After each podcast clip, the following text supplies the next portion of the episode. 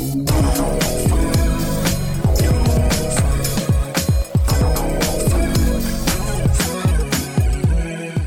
Bonjour, bonsoir à tous, c'est Mehdi Maizy et je suis très heureux de vous retrouver pour un nouvel épisode de No Fun.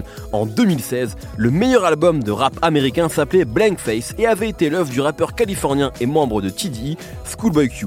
Porté par Dad Part, single spectaculaire qui convient à Kanye West halluciné, l'album conclut à la perfection une trilogie remarquable entamée avec Habits and Contradictions et Oxymoron. Trois ans plus tard, et alors que son pote Kendrick Lamar en a profité pour s'installer comme le nouveau gardien du temple, Crash Talk marque le grand retour de Quincy Matthew Hanley, derrière le casting all-star du tracklisting où se situe ce nouveau disque dans la discographie déjà riche du MC. On en parle aujourd'hui avec Nicolas Pellion. Salut tout le monde. Ça va? Très bien et toi? Magnifiquement bien. Et Raphaël Lacroix. Salut Mehdi, salut La tout le monde. Très bien. Schoolboy Q dans nos fun pour la première fois, c'est maintenant.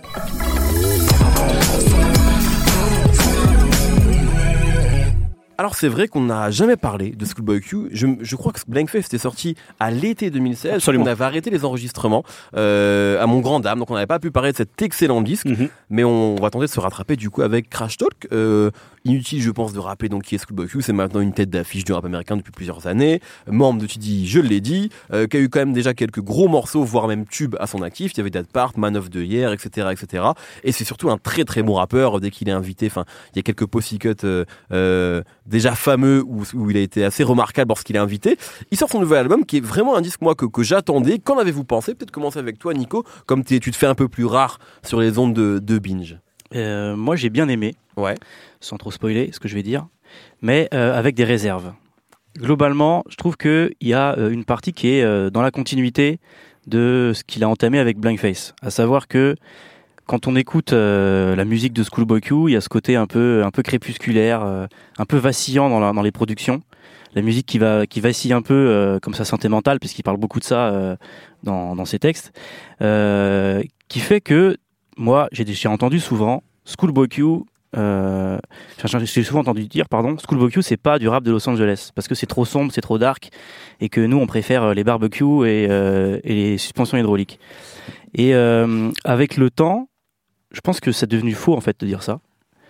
Euh, pour plein de raisons. Déjà, en fait, si on réfléchit bien, euh, c'est faux depuis le départ parce que ce côté un peu euh, groove, ombragé, très sombre, avec les émanations un peu psychédéliques, en vrai, si Cypress Hill, c'était pas ça il y, a, y a 25 ans, Mmh. et si c'est pas un gros mastodonte de Californie, enfin. donc je pense que depuis le départ, en fait, Schoolboy Q, c'est vraiment du rap californien.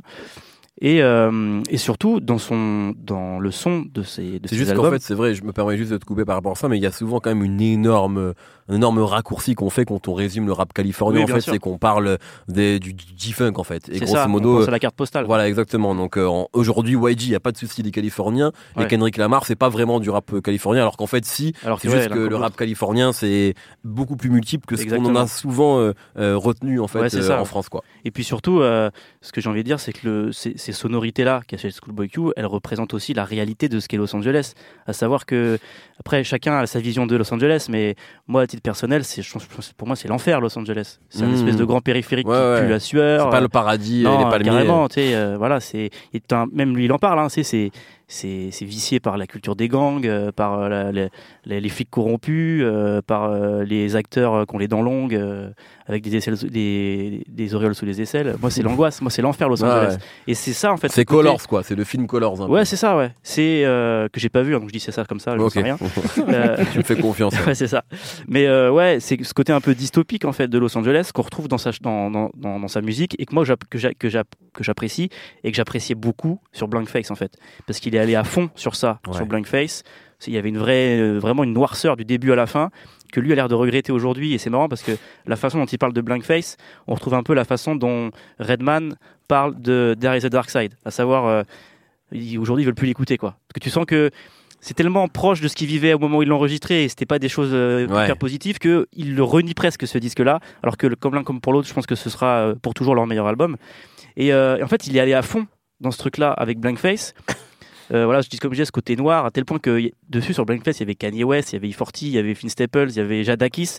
Genre, c'est des Dog Pound. Dog Pound. Genre, c'est des parmi les plus grands stylistes, les plus grosses gueules de- du genre, et il arrivait à les fondre dans son univers à lui. En fait, il a, il a réussi à faire un truc que beaucoup d'artistes n'arrivent jamais à faire, avoir un son et un univers à lui euh, avec Blankface. Et c'est vrai qu'après ça, eh bah, faut sortir les doigts du cul pour arriver à faire une suite en fait. Mm. Et je pense que la, bonne idée qu'il a eue, c'est de pas chercher à le faire, d'abandonner. Et quand on, quand on voit euh, ce qu'il, lui, comment il parle de, donc de, ce nouvel album, de Crash Talk, il dit euh, ouais que j'ai surtout pas voulu faire un truc aussi sombre que Blankface et j'ai voulu faire autre chose.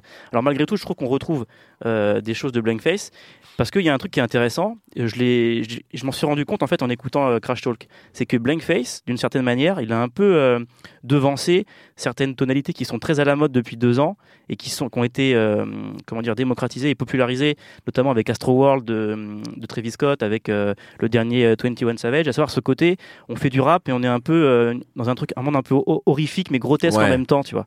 En fait Blankface c'était déjà ça euh, euh, en 2016 donc Mmh. presque deux ans avant tout ça.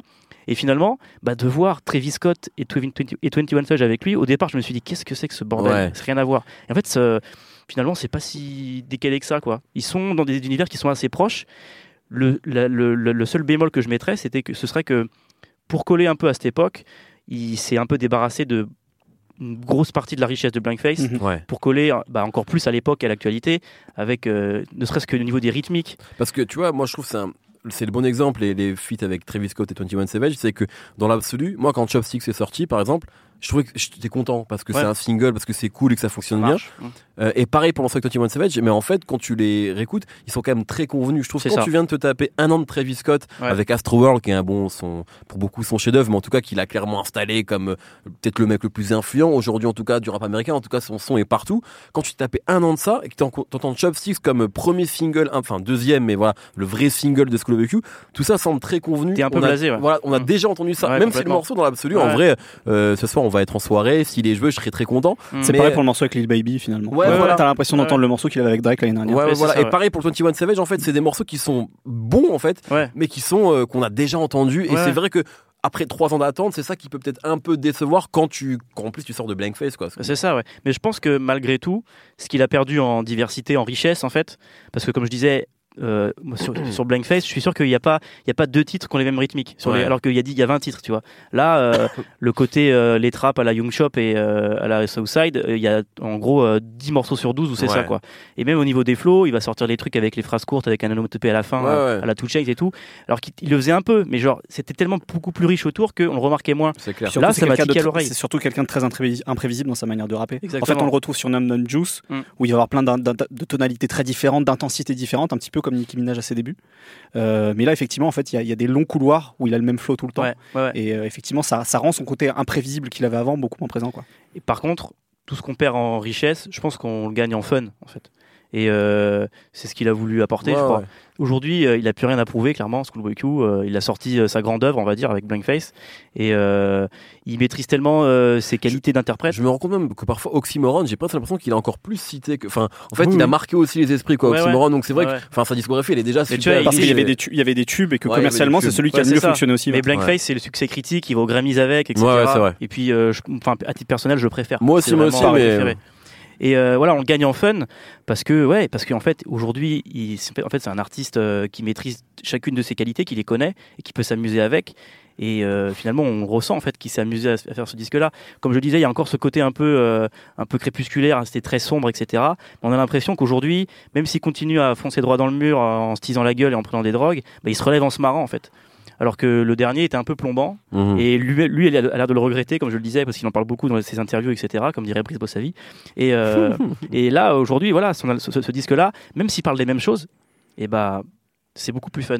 Et en fait, euh, je pense que c'est un disque qui vieillira bien, parce que lui, il est très fort malgré tout, Oui, oui, bien sûr. que c'est euh, voilà, que tout est tout est parfaitement maîtrisé. Ça me fait un peu penser à à ce qu'a pu être certains disques de Rick Ross par exemple, euh, comme Mastermind, où quand il sort, bah, tu as l'impression que Rick Ross il sort sur quelques trucs, Ouais. etc. Mais avec le temps, tu réécoutes aujourd'hui, en fait Rick Ross il le fait tellement mieux que beaucoup d'autres que le disque vieillit bien. Et je pense que ce Crash Talk, euh, pareil, par exemple, un disque sorti cette année, The Wizard de, de Future, Ouais. c'est des mecs, Mhm. bah, leurs grands disques, ils les ont fait en fait. Et maintenant, ils peuvent s'appuyer sur, leur, sur, leur, euh, sur Leurs leur, acquis. leur vraie force, leurs acquis, et faire des disques euh, en fait, qui sont balèzes. Mais c'est juste qu'ils sont plus surprenants. Mhm. The Wizard, comme Crash Talk, j'ai l'impression qu'il est un peu déçu. En vrai, tu l'écoutes euh, de manière objective et tu le compares à ce qui se fait autour dans le même genre. Mhm. Ça reste quand même des mecs qui sont en tête- des têtes d'affiche et il n'y a pas de secret, c'est parce qu'ils sont plus forts que les autres en fait.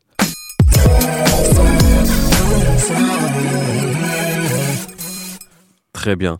Euh, Raph, par rapport à tout ce que vient de dire Nico et par rapport à ce disque, surtout euh, ton, avis bah, sur, sur la vie, de manière générale, je suis plutôt d'accord avec Nico. C'est un disque euh, finalement qui, qui reprend un peu la dynamique d'Oxymoron. Tu parlais tout à l'heure de, de conclure une trilogie avec Blankface.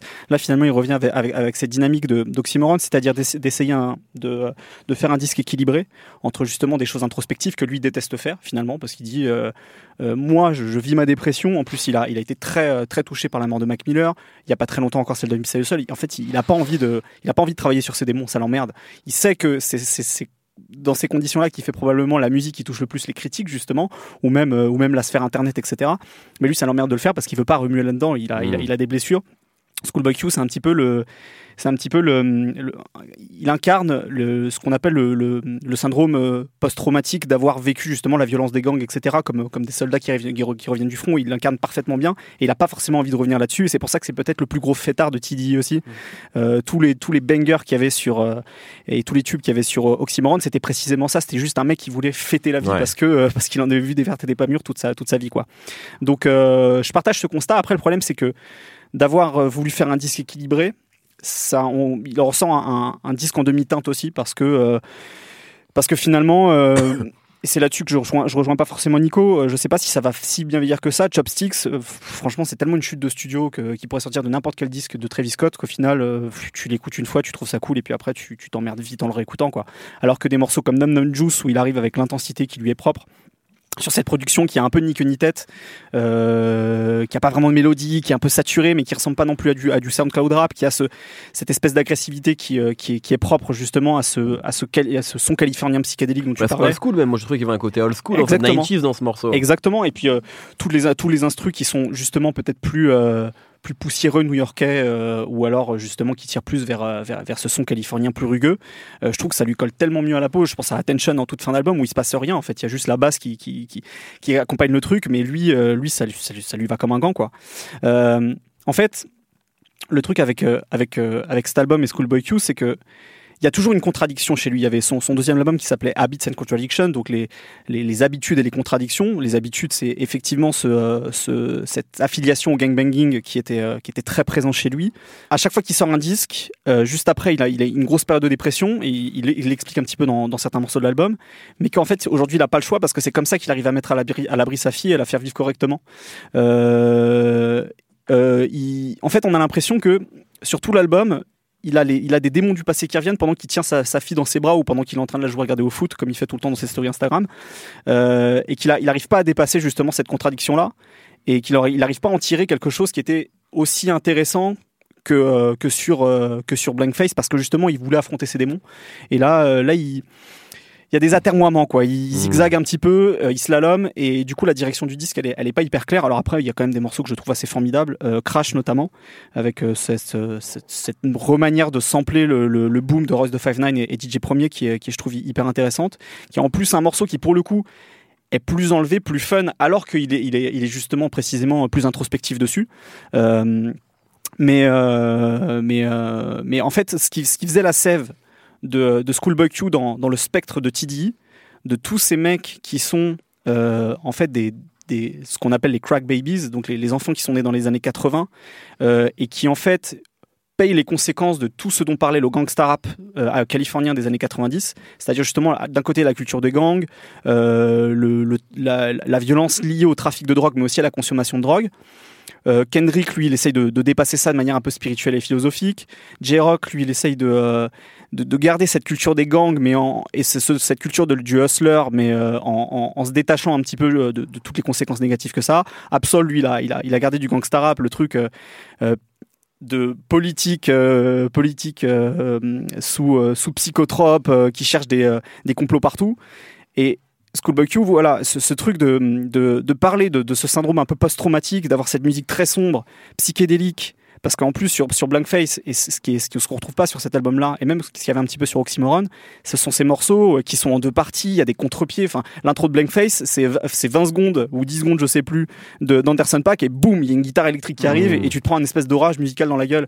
Là, il n'y a plus ça, c'est vraiment des morceaux qui sont très calibrés, qui durent en général pas plus de deux minutes. Num Num Juice, il fait même moins de deux minutes. Ouais. Euh, donc en fait, on, on, perd cette sève de ce qui faisait, ce qui faisait Schoolboy Q, mais après, évidemment, tu te mets à sa place, tu te dis si à chaque fois qu'il s'en parce qu'en fait, c'est ce qu'il expliquait en interview. Désolé euh, pour, pour cette référence euh, bo- bo- bossavesque. Euh, c'est ce qu'il expliquait en interview. Euh, il a, il a quand même traché trois albums avant, avant de sortir Ouais. celui-là. Donc je pense qu'il y a, il y, a un- il y, a un- il y a un processus qui est difficile pour lui de faire de la musique où, euh, où, il, euh, où il, il met, euh, il met sur le papier et dans sa voix ses états d'âme. Mais euh, bah, du coup, sur cet album, effectivement, c'est plus fun, mais c'est un peu plus, euh, un peu plus convenu, un peu plus formaté. Euh, moi, j'y, moi, j'y trouve quand même du plaisir parce que même un morceau comme euh, 5200 par exemple, qui est euh, pour moi plus ou moins une ressucée du morceau 10 qu'il y avait sur la, sur la BO de Black Panther, en termes d'énergie, en termes de flow. Moi, je suis content quand même parce que c'est le Schoolboy Q que j'adore. En fait, c'est Mm. cette espèce de, de Schoolboy Q qui ressemble à qui ressemble à, à la chose dans les dans les quatre fantastiques quoi. C'est-à-dire qu'à partir du moment où il se transforme, il fonce dans un mur et c'est- il défonce tout quoi. C'est vraiment ça. Euh, mais bon, voilà, je, je, je m'y retrouve beaucoup moins sur sur les featuring, notamment le 21 Savage, Mm.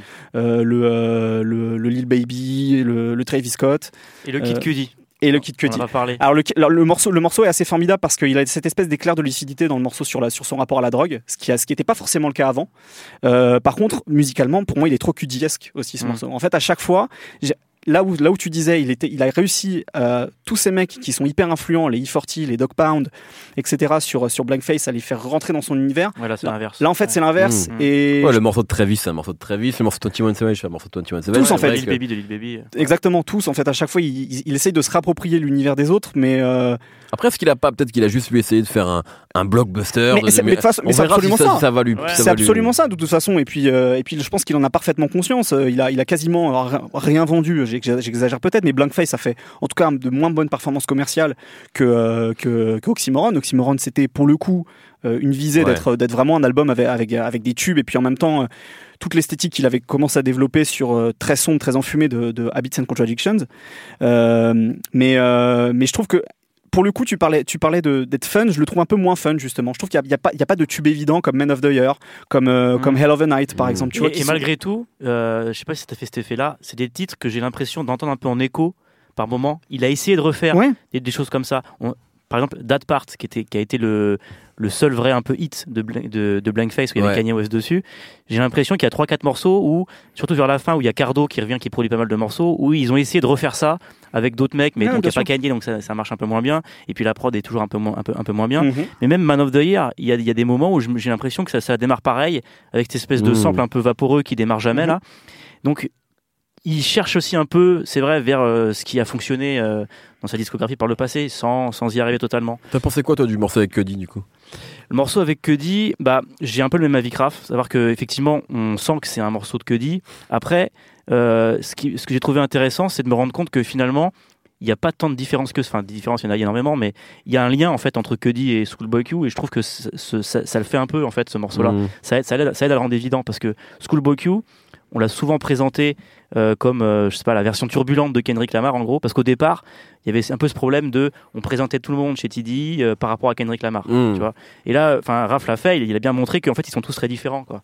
Et finalement, Schoolboy Q, sa culture, c'est absolument pas la même que celle de Kendrick Lamar au niveau du rap. Et en fait, euh, si on devait le rapprocher Bah. de rappeur, ce serait euh, Jadakis et Kid Cudi, en fait. Bah, une de sorte de chaînon De toute façon, c'est simple. C'est vrai qu'on a, on a tendance à, à dire que euh, le rap de Schoolboy Q, c'est pas un rap californien, et tu, je pense que tu l'as très bien, très bien euh, disséqué tout ça. Par contre, c'est vrai que lui, ses principales influences, son album préféré, c'est First Infantry de, de, Mhm. d'Alchemist. Ouais. C'est ses deux rappeurs préférés, c'est 50 Cent et Nas. Donc c'est, quand même un mec qui est nourri d'un son new-yorkais. Là où Kendrick Lamar, euh, lui aussi, clairement, il, il s'y Mais pas que. dit DMX, pas que. Euh, il adore, enfin, il a, grand- c'est un enfant de Lil Wayne aussi, d'une certaine Ouais, manière, sûr. Lamar, quoi. Mm. Donc euh, les, les références sont différentes. oui, c'est ça. Et, euh, et, c'est vrai que si on les présente souvent comme un yin et un yang, je me souviens en 2012 au moment d'Habits and Contradictions, euh, Schoolboy Q avait dit un truc intéressant. Il disait euh, Kendrick c'est le rappeur que j'aimerais être et je sais que je suis le rappeur que Kendrick aimerait être. Donc il y, a un- il y a un peu cette dualité chez Ouais. eux qui fonctionne en fait un petit peu de, chez tous les rappeurs de, de Black Hippie. Black Hippie, tu peux les mettre dos à dos. Il y y a forcément un moment où ils sont complémentaires et ils s'opposent. C'est pour ça que c'est un, c'est un quartet qui est, qui est hyper intéressant. Mais, euh, mais du coup, bah, toute, voilà, ce que je disais, c'est que tout- toute la sève, euh, et c'est vrai que pour le coup, on peut le rapprocher de, on peut le rapprocher de mais c'est vrai que ce truc-là, d'être, d'être un peu un, un mec qui, euh, qui compense euh, tous, ces, tous ces démons et tous ces fantômes, comme le fait Kid Cudi, en, en parlant de drogue, etc., euh, on s'y retrouve moins quoi, sur cet album, Mmh, parce que non, aussi il arrive à moins en parler, mais aussi parce que d'une certaine manière, et ça, c'est un des points positifs, je trouve, de l'album, il sait en bourgeoisie, il l'assume. On, on sait qu'à quel point il aime, il aime le golf. À chaque fois, il Mais, fait des mais pas assez du coup. Mais ah, pas assez. Et du Ouais. coup, je trouve qu'on on trouve ça sur deux morceaux. Je trouve, Mm. trouve qu'on se trouve ça sur Drunk. Drunk, où il y a cette espèce de, de piano très jazzy sur lequel, euh, en fait, il évacue justement. euh, il parle, il parle de, de sa mère, de son oncle, de son oncle qui est de sa grand-mère, pardon, qui est décédée, de son oncle qui est décédé, et qu'il évacue tout ça en buvant, euh, en buvant des, des verres de cognac, mais dans une ambiance très, très feutrée. Et sur le morceau Tales aussi, euh, pas Tales, pardon, Lies avec euh, avec euh, Ty Dolla Sign et YG, YG. qui est un peu un morceau de Ratchet, mais en- en- enrobé dans un peignoir en soie euh, où il parle de, euh, euh, en gros des, gens qui, racontent des ragots, etc. Avec, avec YG. D'ailleurs, le couplet de YG est, vra- est vraiment très cool là-dessus. Et pour une fois, c'est- cool parce que ces derniers temps, je trouve qu'il se perd un petit peu le, le YG. Mais voilà, il y, a- ce côté embourgeoisement du, du mec qui fait du golf à Calabasas, qu'on retrouve un peu ces trucs-là, sans être non plus totalement nouveau riche à la, à la Magazine Paris, par exemple. Il y a toujours ce côté un peu, un peu dangereux chez lui. Mais je trouve que pour le coup, c'est deux morceaux qui qui vont plus loin, en fait, qui, qui essayent Mhm. d'aller vers autre chose que, euh, que ce que sont euh, bah, les ressucés de- de- d'am- d'ambiance d'autres ou les tentatives de refaire des singles comme il avait pu faire sur Oxymoron. Quoi. Pour le coup, il va pas. Je crois qu'il va pas assez là-dedans. Ah, il va Moi, pas assez j'espérais qu'il aille là-dedans. Ouais, bien sûr. Surtout en voyant les visuels, euh, enfin la vidéo de Num Num Juice, Mm. où clairement était, il est en Mm. peignoir dans son manoir euh, à Cabalassas là, et c'est vraiment il donne un côté euh, burlesque en fait à sa Ouais. richesse quoi. Donc je me suis dit ah s'il fait un truc dans ce genre-là, c'est vrai que ça va changer, ça sera complètement l'opposé de, de Blank Face et ça, peut être drôle, ça peut être nouveau, mais il va pas assez dedans. Et finalement, il y a même à la fin ce morceau où il se met à dire euh, ah euh, Nas m'a kiffé, euh, j'ai croisé Jay Z, Dr Dre, ça devient un peu Mmh. un peu un peu il naze, vient de quoi. J. Cole, quoi. Bah, il vient pas de J. Cole, mais pff, à la limite, tu vois, moi je me suis dit, peut-être que des mecs comme ça, ça pourrait rééquilibrer ses morceaux, tu vois. Un J. Cole qui vient casser les couilles derrière, tu vois, qui vient lui faire la, la morale, et lui là, il fait, bah non, moi j'ai envie de m'amuser, machin, Ouais, machin. ouais. Ça peut le pousser à faire des ce genre de choses. En fait, c'est vrai qu'il y, a- il y a finalement un absent sur cet album-là, et on comprend. En fait, c'est Mac Miller. Je pense Mm. que il y aurait une, une vraie complémentarité, en fait, entre euh, Schoolboy Q et Mac Miller dans ce côté-là. Parce que Mac Miller, il a ce côté, euh, pour le coup, où, euh, bah, je suis devenu riche, mais je suis un branleur, en fait, en étant riche. Mmh. Euh, je passe mon temps à, glander chez moi et à déprimer. Et je pense que tous les deux, bon, malheureusement, dans la vie, peut-être qu'il serait, il serait tiré un peu vers le bas, mais musicalement, il aurait pu se passer quelque chose entre les deux, en fait. Euh, Peut-être une toute dernière question avant de passer au coup de cœur. Euh, je pense qu'on a bien compris du coup euh, ce que vous avez pensé de cet album, mais euh, on est on est en 2019, on arrive à la fin de cette décennie, et c'est vrai que hum, TD comme d'autres, euh, Tyler sort un album la semaine prochaine. Mhm. Ils ont fait partie aussi quelque part un peu de ce renouveau de la scène californienne euh, au début des années 2010. Euh, Bien sûr, TD, YG, euh, d'autres euh, qui ont, moins marché comme Dom Kennedy, etc., mais qui ont été importants dans toute cette nouvelle vague. Comment vous euh, vous situez un petit peu, je sais pas, la scène californienne en 2019 Est-ce que vous avez l'impression qu'elle est toujours aussi riche? Est-ce qu'elle marque peut-être un, un coup d'arrêt? Est-ce que vous avez l'impression qu'il y a de nouvelles personnes, de nouveaux rappeurs? Ça serait peut-être une question aussi pour Nemo, très chaud, qui vont reprendre le flambeau. Comment vous positionnez peut-être Nico, Raph? Pour moi, pour moi, Los Angeles, c'est une des scènes les plus, les plus bouillantes encore aujourd'hui, en Ouais. fait, et les plus innovantes surtout. Euh, aujourd'hui, c'est des mecs qui sont pas encore très connus. Et le problème, c'est qu'il y en a, il y en a deux, je pense, qui étaient les deux plus grosses Mais têtes, oui. qui sont en prison Mais oui. pour très longtemps, à savoir Otrigrido et Draco the Ruler, qui étaient des mecs qui non seulement avaient un son particulier au niveau des productions, mais qui avaient un argot nouveau, qui avaient euh, Une autre manière de rapper une aussi. autre manière de rapper, qui amenait des, nouvelles- des nouvelles choses. Et malheureusement, l'un comme l'autre ont un peu des, des, comment dire, des trajectoires à la Max B en fait. Et je pense que c'est des mecs qui ont été, ont ça un peu fauché en plein vol et qu'on en, on en retirera un peu les graines euh, dans quelques années quand euh, arriveront des mecs qui ont été inspirés par ces deux mecs-là. Mais malgré tout, il existe beaucoup de choses euh, à Los Angeles et dans Californie en général. Un son nouveau qui va être un peu un mélange de de ce qui se fait de ce qui se fait depuis 2000 dans la Bay Area et de ce qui se fait depuis avant à Houston Mhm. ce côté un peu euh, un peu euh, musique euh, sous ligne etc euh, Shop Ten Screwed euh, etc un peu un peu 36 Mafia aussi qu'on retrouve chez Mhm. des groupes comme euh, Shoreline Mafia etc Ouais. tout ça c'est des trucs qui sont hyper bien hyper fun et c'est un vrai renouveau en fait de, de la scène californienne c'est des trucs qu'il faut suivre même SOBRB euh, plus au nord etc tout ça c'est euh, c'est bouillant comme ça comme était euh, comme l'était au futur euh, il y a, il y a, y a 7 8 ans quoi Très bien. Je vais juste apporter un bémol. C'est vrai qu'il y, a- il y a toujours des choses qui se passent, euh, j'allais dire underground, mais en tout cas de, de manière moins, moins connue et moins célébrée. Mais c'est vrai que c'est un. il y a- il y a- tu, tu citais Drakeo et, euh, et Otrigrido, mais quand je vois par exemple qu'aujourd'hui la, la nouvelle tête d'affiche, c'est en fait euh, Blueface par exemple, je me dis qu'il y a aussi en fait, tout, tout, tout, ce- tout ce travail de, de chercher des trucs un peu originaux est complètement simplifié. Ouais. Et mais est-ce que c'est vraiment une tête d'affiche, euh, Blueface? Bah, C'est designer en fait, Blueface. C'est- en fait, oui, mais le problème, c'est que tu vois, designer, à un moment, il a complètement phagocyté. Il a, Parce que- aujourd'hui, aujourd'hui, ouais. on n'en parle plus, mais tu vois, Mm. il, a, il a phagocyté en fait ce truc d'être hyper influencé par, euh, par le, le, le futur de DS2, euh, au, po- au point finalement de, euh, au point finalement de lui faire un peu. C'est- très fort de le dire, mais de lui faire long, en tout cas commercialement. Tu vois ce que je veux dire? C'est que d'un seul Ouais, coup, il a eu un gros tube et ouais. on parlait tout le temps de designer, tu vois. Alors Blueface, je sais pas s'il va la même- avoir la, la même trajectoire ou non, mais Blueface, un petit- il me fait un peu cet effet, c'est-à-dire que Bah, ça y ressemble. C'est vraiment ça, tu vois. C'est-à-dire qu'il simplifie tout, tout ce truc un peu nouveau qu'il y avait de, de, de, la, de, la, de la Ratchet 2.0 en quelque sorte. Euh, et qu'en fait, on se concentre vraiment, en tout cas, alors, on se concentre que l'attention du, du, du, du microcosme médiatique du rap se concentre sur lui, ce qui n'est pas complètement immérité non plus. Hein. Mais ce que je veux dire, c'est que il y a, y, a, y a plein de choses qui sont très complexes, très denses euh, et très nuancées, et que d'un seul coup, en fait, c'est lui qui fait peut-être le truc le plus simple, et c'est aussi pour ça que ça parce fonctionne, que tu vois. je pense que ouais, parce que le, le, le microcosme rap a cette tendance depuis maintenant très longtemps de projeter tous, tous, tous ces projecteurs sur ce qui va avoir à un moment un gros succès commercial parmi, euh, par rapport aux autres. Et ce qui fonctionne commercialement, c'est enfin c'est pas un mystère, hein, c'est aussi ce qui a été simplifié par rapport Mm. à des choses plus compliquées. Donc euh, pour moi, Blueface, c'est effectivement comme designer, comme Lil Nas, Lil Nas X là. Mhm. Non, Il y a quand même euh, il y a deux ans, Young Thug, il a fait un album entier de morceaux comme Mm. ça. On l'a oublié. Il y en a un qui fait un titre plus simple et plus efficace et qui fonctionne. Et puis on croit que c'est une star. Mais Bah, nous, on l'a pas oublié, puisqu'on en a parlé dans nos fun. Et du C'est coup, bien. Et du Eh coup oui. pour répondre à ta question, là où c'était intéressant, Rapidement, s'il ouais, te plaît. là où c'était intéressant cette scène californienne, c'est-à-dire qu'effectivement, c'est des choses qui finalement étaient denses et compliquées. Tu vois, Kendrick Lamar, en fait, c'est compliqué. Et Aujourd'hui, ouais. c'est quand même une des plus grosses stars, même en termes de chiffre de vente. cool. Donc, il faut, faut voir si, si effectivement cette scène euh, de Los Angeles va réussir à reproduire des choses. Même, même YG, finalement, on, on pense que c'est un mec un peu bas du front. Non, en fait, YG, tu vois, il y a quand même des Mmh, choses où c'est dense et compliqué qui vont réussir à des rappeurs qui vont réussir à avoir ce, atteindre ce, atteindre ce même ambition artistique et commercial en même temps, quoi. Merci beaucoup. Alors très rapidement, coup de cœur, mais vraiment euh, les coups de cœur les plus, les plus version simplifiée, s'il vous plaît, messieurs. Raphaël. Euh, Peasy, rappeur de Détroit, avec euh, son projet No Hooks 2.